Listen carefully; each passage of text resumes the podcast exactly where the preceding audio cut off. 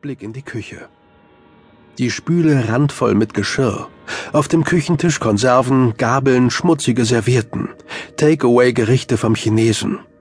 Eines davon noch halb voll. Zwei Essstäbchen ragten aus einem ekelhaften Mischmasch aus blau angelaufenen Nudeln und pelzigem Schimmel.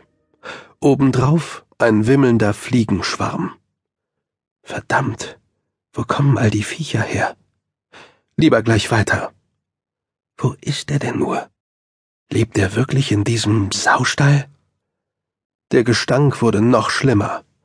Zeitungen und Magazine lagen auf dem Flur verstreut, so als sollte hier tapeziert werden.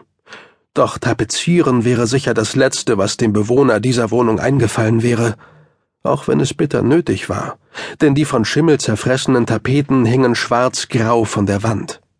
Vorne das Wohnzimmer, die Jalousien halb geöffnet. Auf dem Tisch eine Ansammlung von Cola-Dosen, Bier und Whiskyflaschen. Alle Bierflaschen leer, zwei Whiskyflaschen ebenfalls, in der dritten noch ein Fingerbreit Alkohol. Auf dem Tisch ein paar bunte Pillen und weißes Pulver. Oh Gott, er hat doch nicht etwa angefangen, Drogen zu nehmen?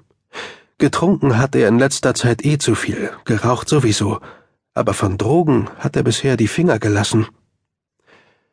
Eines dieser komischen Geräte zum Zigarettendrehen auf dem Tisch, daneben Blättchen, bröseliger Tabak, zwei kleine Tütchen, wahrscheinlich Marihuana oder Cannabis. Zigarettenasche im überquellenden Aschenbecher. Kippen auf Sofa und Fußboden, einige so festgetreten, dass sie wie ein Teil des fleckigen Teppichs aussahen. In der Tischmitte ein Handy, nur noch zu zehn Prozent geladen, voll mit Anrufen in Abwesenheit. Auch hier Fliegen auf dem Boden, an der Decke, eigentlich überall. Klar, in so einer Messi-Wohnung wimmelt es von Fliegen, aber so viele? Links das Bad. Dieser Gestank. Das war aber doch nicht der Gestank von Müll oder Schimmel oder der einer Wohnung, die zu selten gelüftet wurde.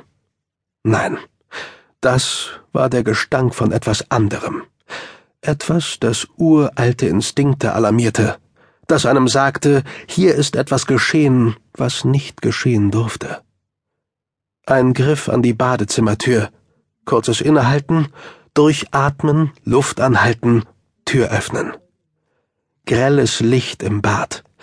Mit einem Mal war alles klar. Wenn man in einem derart zugemüllten Saustall von Klarheit sprechen konnte. Aber jetzt war klar, was mit ihm war. Er war nicht verreist, er war nicht verschollen. Er war hier. Er lag in der Wanne. Tot. Leben konnte so jemand, so etwas nicht mehr. Auch hier fliegen, überall. Das Fenster stand auf Kippe und die nach außen dringende Luft hatte sie angelockt. Diese Mischung aus Schimmel, vergammelten Essensresten, ranziger Luft und Fäulnis. Ist das sein Gesicht?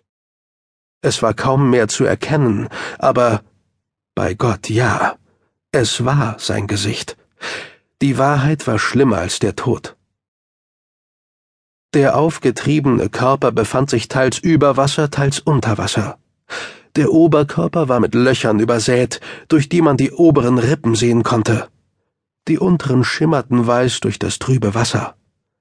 Das Gesicht grau, die Augen blind, die Zähne zu einem Grinsen gebleckt. Man sagte, Wasserleichen seien die schlimmsten Leichen. Stimmt. Die Hand lag halb auf dem Rand der Wanne, halb war sie unter Wasser. Waschhautbildung nannte man das, verhornte Haut, die aufquoll und Wellen schlug. Bilder erschienen vor dem inneren Auge.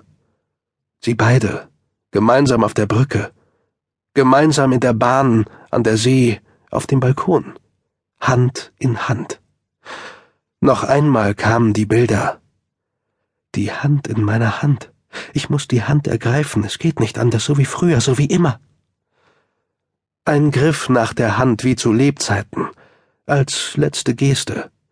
Auch wenn er verschwunden war, ein Teil von ihm war noch hier, so wie seine Hand. Dieses Gefühl.